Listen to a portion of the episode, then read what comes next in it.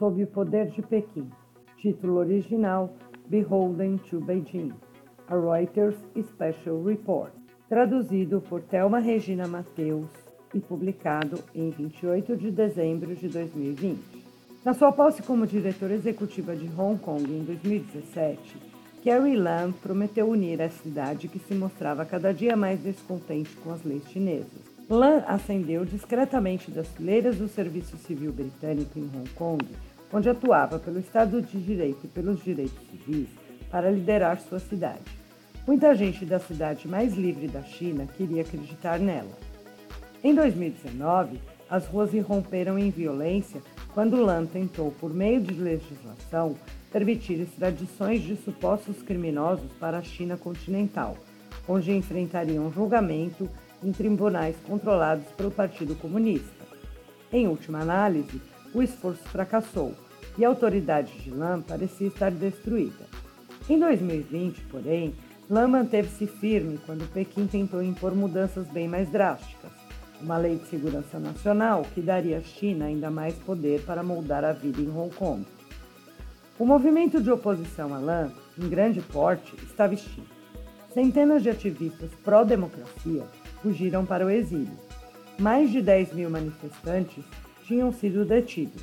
Legisladores democratas haviam sido afastados e alguns dos mais importantes ativistas da cidade estavam detidos ou presos. Atualmente, Lan sofre ampla desaprovação de governos estrangeiros e enfrenta sanções dos Estados Unidos por sua participação no movimento de restringir liberdades políticas em Hong Kong. Ela diz que não pode sequer abrir uma conta bancária e, em entrevista recente, afirmou que é obrigada a guardar pilhas de dinheiro em casa.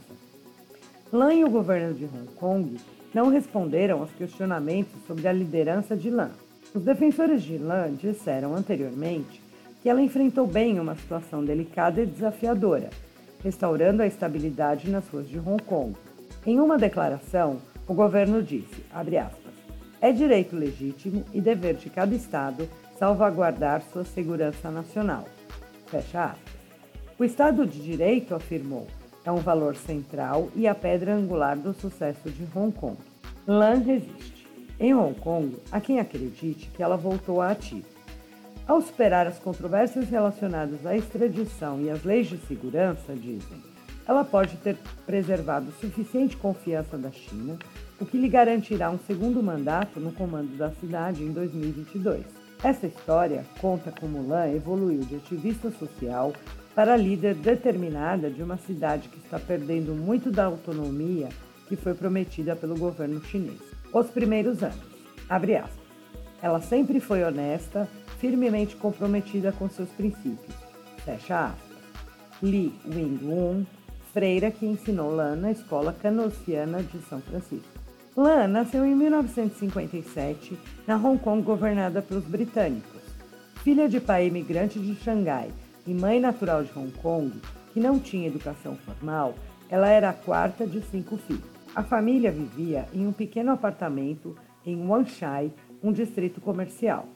O beliche de lã também servia de escrivaninha.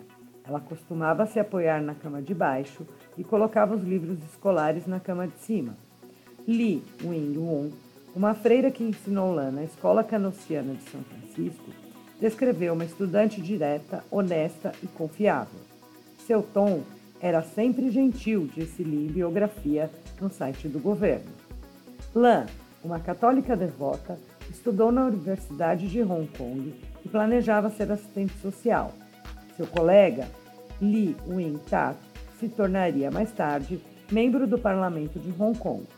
Ele se recorda de Lan como uma ativista intensamente interessada em ajudar os desfavorecidos. Em 1979, à medida em que a China se abria, estudantes de Hong Kong foram convidados a enviar uma delegação para Pequim. Ela estava entre os que viajaram. Um ponto alto da visita, de acordo com seu antigo colega Lee, foi um banquete em que estava presente um jornalista esquerdista. Naquele tempo, Carrie não era uma conservadora, era uma democrata como eu, disse Lee.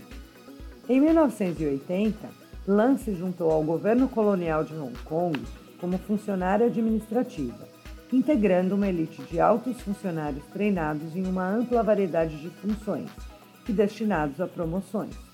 Ela concretizou sua ambição universitária em 2000, quando se tornou chefe do Departamento de Previdência Social, trabalhando com a população mais pobre da cidade.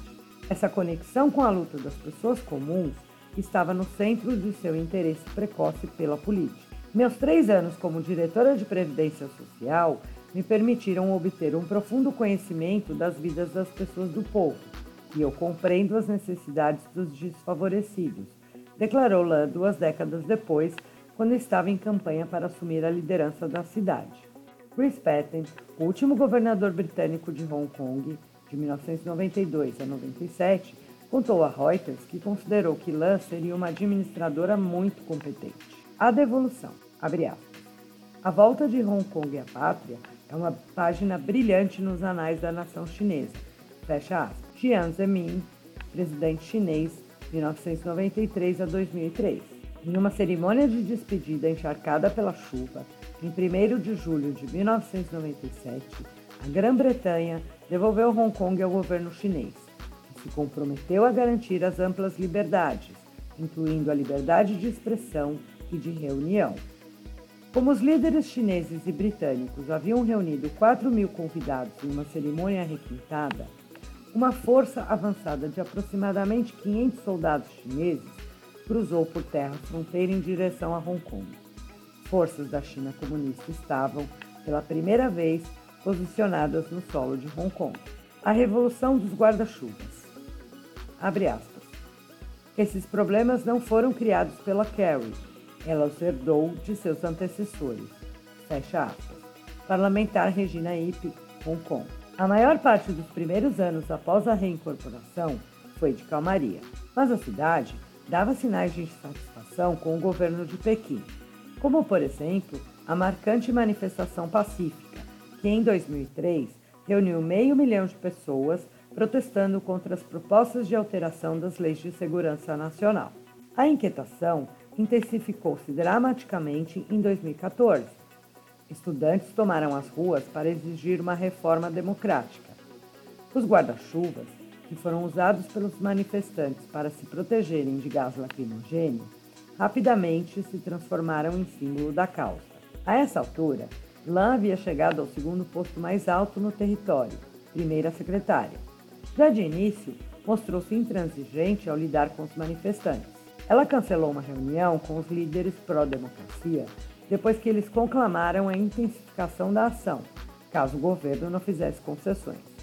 Essa ameaça, disse ela, estremeceu a confiança nos fundamentos de nossas tratativas e impossibilitou um diálogo construtivo. A revolução dos guarda-chuvas fracassou em abrir caminho em Pequim. Alguns ativistas agora acreditam que o fracasso ajudou a fomentar o ressentimento que explodiu nos processos anti-governo em 2019. A parlamentar Regina Ip, de Hong Kong, apoiadora de Pequim, tem uma visão diferente.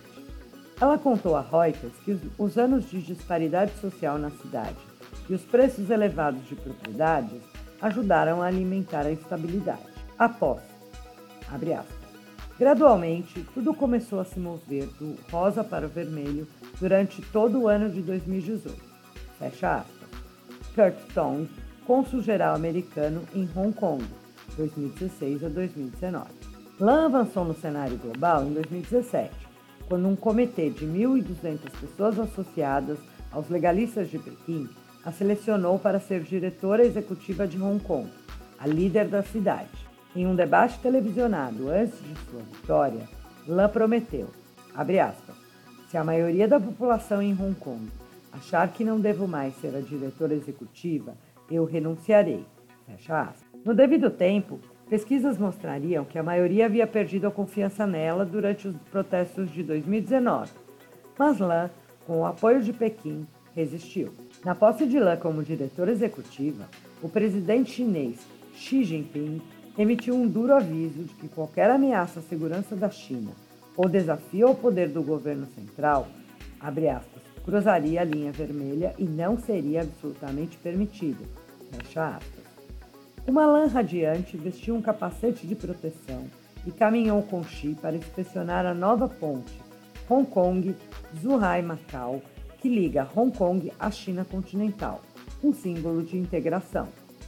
Em uma entrevista à mídia local, em dezembro de 2017, em uma entrevista para a mídia local, em dezembro de 2017, Lan insistiu que não obedeceria cegamente às ordens dos líderes do Partido Comunista em Pequim.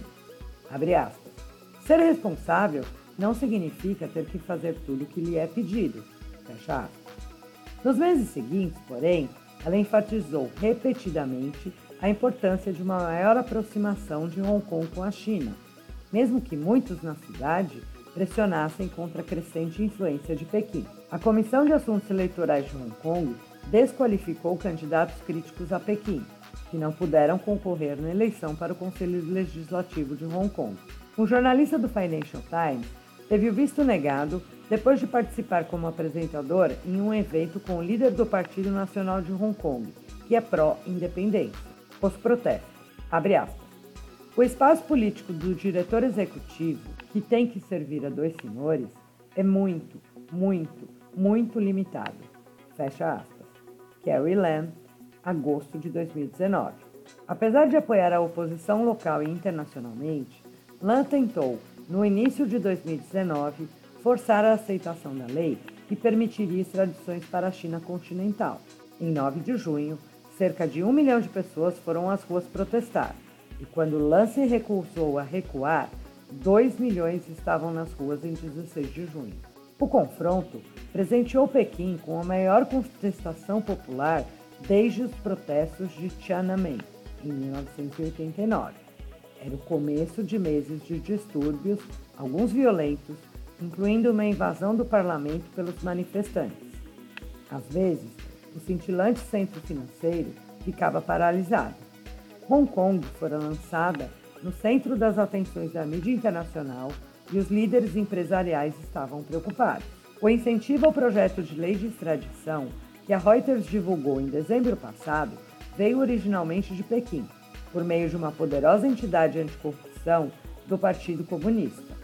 Lan, que insiste que o projeto de lei foi criação sua, o postergou indefinidamente em junho.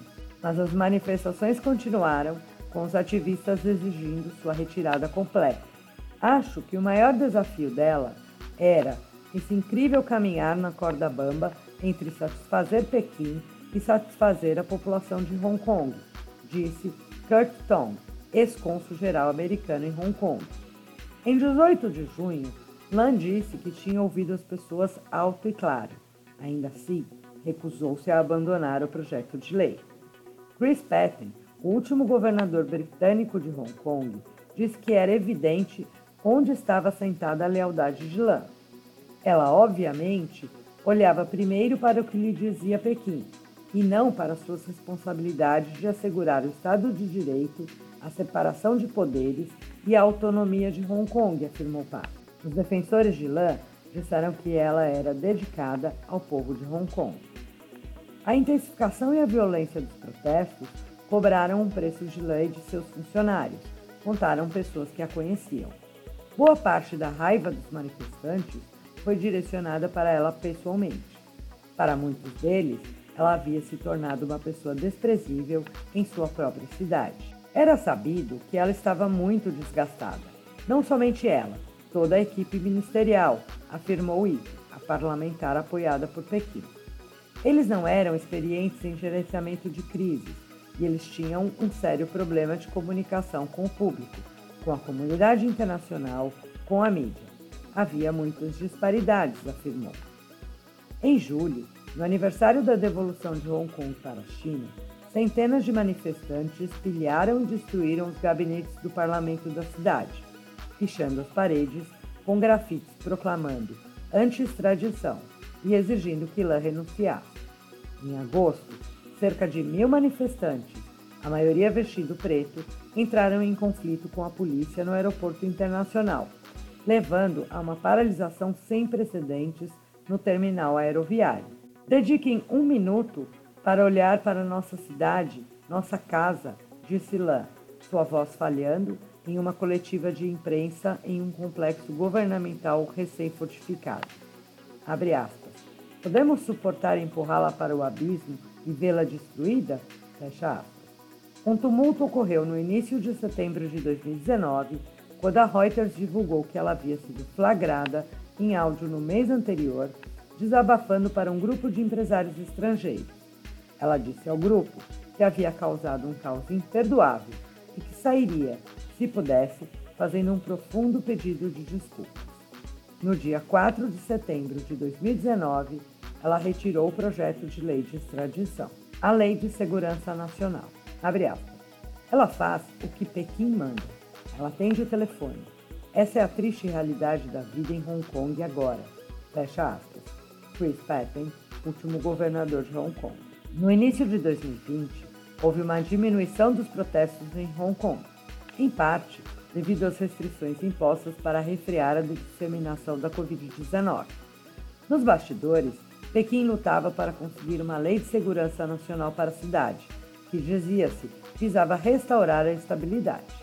Lan teve o cuidado de garantir aos investidores e ao público em geral que não havia motivos para preocupação. Ela admitiu, no entanto, não saber o que a lei exigia ou como seria aplicada. Pequim ainda não tinha revelado o texto importantíssimo do projeto de lei. Quando a lei foi publicada no final de junho, seu alcance chocou a cidade. Crimes de secessão, subversão do poder estatal, terrorismo conspiração com países estrangeiros acarretavam penalidades que chegavam à prisão perpétua. Lan declarou que as medidas miravam apenas uma pequena minoria de encrenqueiros que ameaçavam a segurança nacional. Folhas de papel em branco substituíram os slogans impressos, como um símbolo de resistência à lei, que foi condenado internacionalmente. Milhares de manifestantes foram presos, inclusive os líderes ativistas Joshua Wong, Ivan Lan e Agnes Chow, por sua participação nos distúrbios de 2019. Emissários ocidentais e asiáticos, em Hong Kong, diziam ter encontrado uma lã cada vez mais isolada. Observadores mais antigos afirmam que ela ficou quase irreconhecível desde que chegou ao poder em 2017. Seu linguajar nas coletivas de imprensa e em conversações com diplomatas ocidentais está cada vez mais formal, similar a Pequim. Uma antiga funcionária sênior do governo e colega Disse que Lan tinha se distanciado e acrescentou: Acho que ninguém imaginou que ela ficaria assim. Li, o antigo colega de classe, disse acreditar que Lan não previu que o Partido Comunista Chinês fosse tão cruel ou totalitário. Uma profunda angústia envolve a cidade. O magnata da mídia, Jimmy Lai, está entre os que foram acusados com base na Lei de Segurança Nacional. Lai foi libertado sob fiança em 23 de dezembro. Embora as ruas de Hong Kong estejam superficialmente calmas, as divisões políticas e sociais são profundas. Em uma entrevista para o South China Morning Post, publicada em 30 de novembro, Lan foi desafiadora. Ela disse não ter arrependimentos pelo que havia feito para restabelecer a ordem. Um funcionário de Pequim contou a Reuters, durante o verão, que a liderança chinesa vê poucas alternativas para Lan no momento como diretora executiva. Diplomatas que se encontraram com ela nas últimas semanas acreditam que para Lan o pior já passou.